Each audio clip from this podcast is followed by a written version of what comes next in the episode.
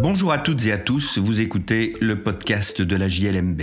Je suis Patrick Henry, avocat et rédacteur en chef de la revue Jurisprudence de Liège, Mons et Bruxelles, aussi appelée JLMB. Dans la revue, tout comme dans ce podcast, nous commentons principalement des décisions de jurisprudence prononcées par des juridictions des ressorts des cours d'appel de Liège, Mons ou Bruxelles. Cette semaine, je vais vous parler du point de départ de la prescription des fournitures d'énergie.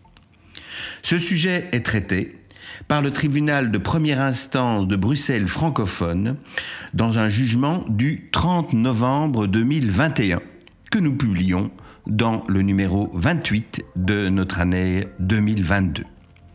Pour le consulter, je vous invite à suivre le lien dans la description. L'affaire commence en novembre 2005. Une ASBLU achète un immeuble. Le vendeur communique à ce moment les coordonnées de l'acheteur à Electrabel.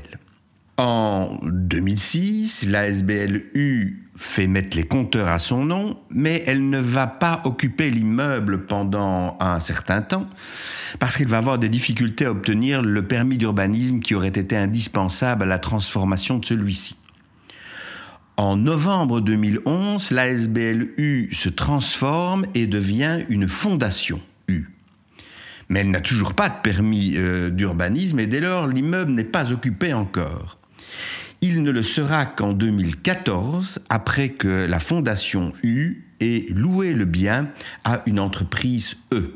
Celle-ci fait diligence, elle communique ses coordonnées à Electrabel, et Electrabel, au moment des premières facturations, va constater qu'il y a une relativement importante consommation antérieure à l'entrée dans les lieux de l'entreprise. E, elle invite dès lors celle-ci à lui communiquer les coordonnées du propriétaire, elle le fait. Elle communique les coordonnées de la fondation U. Electrabel facture donc à la Fondation U cette consommation antérieure pour un montant non négligeable, disais-je, de 85 000 euros. Des rappels sont adressés. Euh, la Fondation U conteste et fait d'ailleurs observer qu'elle n'a pas reçu les factures. Tout cela va traîner un certain temps, c'est le moins qu'on puisse dire, puisque Electrabel ne va finalement lancer la citation que le 30 janvier 2020.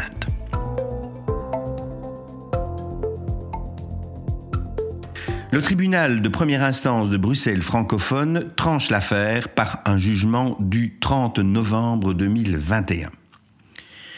Il constate qu'il doit faire application de l'article 2277 de l'ancien Code civil, tel qu'il était en vigueur à l'époque, et qui porte donc une prescription de 5 ans pour toutes les créances qui sont payables par année ou à des termes périodiques plus courts.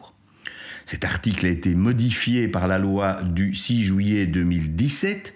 Un alinéa 2 a été inséré qui prévoit que les créances pour la fourniture de biens et de services via des réseaux de distribution d'eau, de gaz ou d'électricité ou la fourniture de services de communication électronique ou de services de radiotransmission ou de radio et télédiffusion via des réseaux de communication électronique se prescrivent par 5 ans. Mais cette transformation n'a pas d'incidence en l'occurrence puisque la prescription est toujours de 5 ans. La difficulté, c'est le point de départ de la prescription. Pour Electrabel, le point de départ, c'est la facturation. Pour la Fondation U, au contraire, c'est le moment de la consommation. Et la Fondation U s'appuie notamment sur un arrêt qui était prononcé par la Cour de cassation le 4 septembre 2020 et qui prévoit que l'article 1651 de l'ancien Code civil prévoit que s'il n'a rien été réglé à l'égard du point de départ de la prescription lors de la vente, l'acheteur doit payer au lieu et dans le temps où doit se faire la délivrance. Il s'ensuit, dit la Cour de cassation, que la prescription de la demande en paiement du prix de biens vendus court à partir de la livraison de ces biens qui, sauf convention contraire, inexistante en l'occurrence, sont payables à cette date. Pas de convention en effet en l'occurrence, puisqu'Electrabel n'avait jamais conclu de contrat ni avec la SBLU ni avec la Fondation U. Donc c'est le droit commun qui s'applique et en vertu de cet arrêt de la Cour de cassation, c'est donc au fur et à mesure des fournitures que la prescription quinquennale prend cours. Rejet donc de l'action de Electrabel, qui, à titre subsidiaire, avait invoqué une autre disposition, l'article 2260 bis du Code civil, en se référant à un jugement du tribunal de première instance francophone de Bruxelles du 26 septembre 2017, qui a d'ailleurs été publié dans notre revue en 2018, page 60. À titre subsidiaire, Electrabel s'était appuyé sur un jugement prononcé par le tribunal de première instance francophone de Bruxelles également, le 26 septembre 2017, que nous avons d'ailleurs publié dans la JLMB 2018 en page 60, qui avait appliqué la prescription de 10 ans de l'article 2262 bis, paragraphe 1er, alinéa 1er de l'ancien Code civil, dans une espèce qu'elle estimait similaire. Mais le tribunal fait observer que tel n'est pas le cas.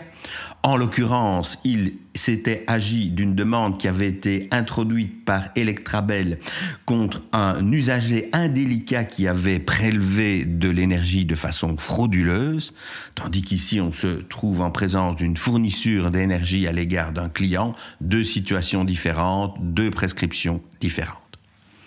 Voilà donc pour cette décision.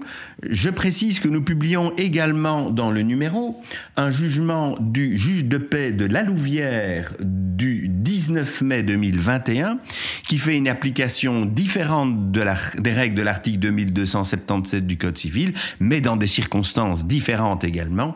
Il s'agissait ici de fourniture d'eau.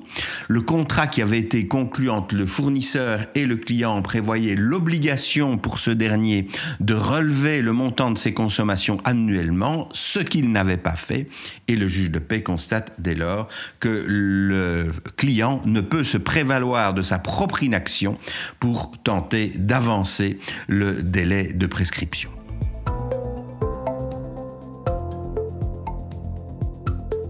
Voilà qui conclut cet épisode du podcast de la JLMB. Je remercie Laurence Cougnartz et euh, Florence Georges qui ont préparé le numéro 28 dans lequel figurent ces décisions, numéro 28 de l'année 2022 donc. Je vous remercie pour votre écoute et vous invite à vous abonner au podcast sur la plateforme de votre choix afin de ne pas manquer nos prochains épisodes. À la semaine prochaine pour l'analyse d'une nouvelle décision de jurisprudence.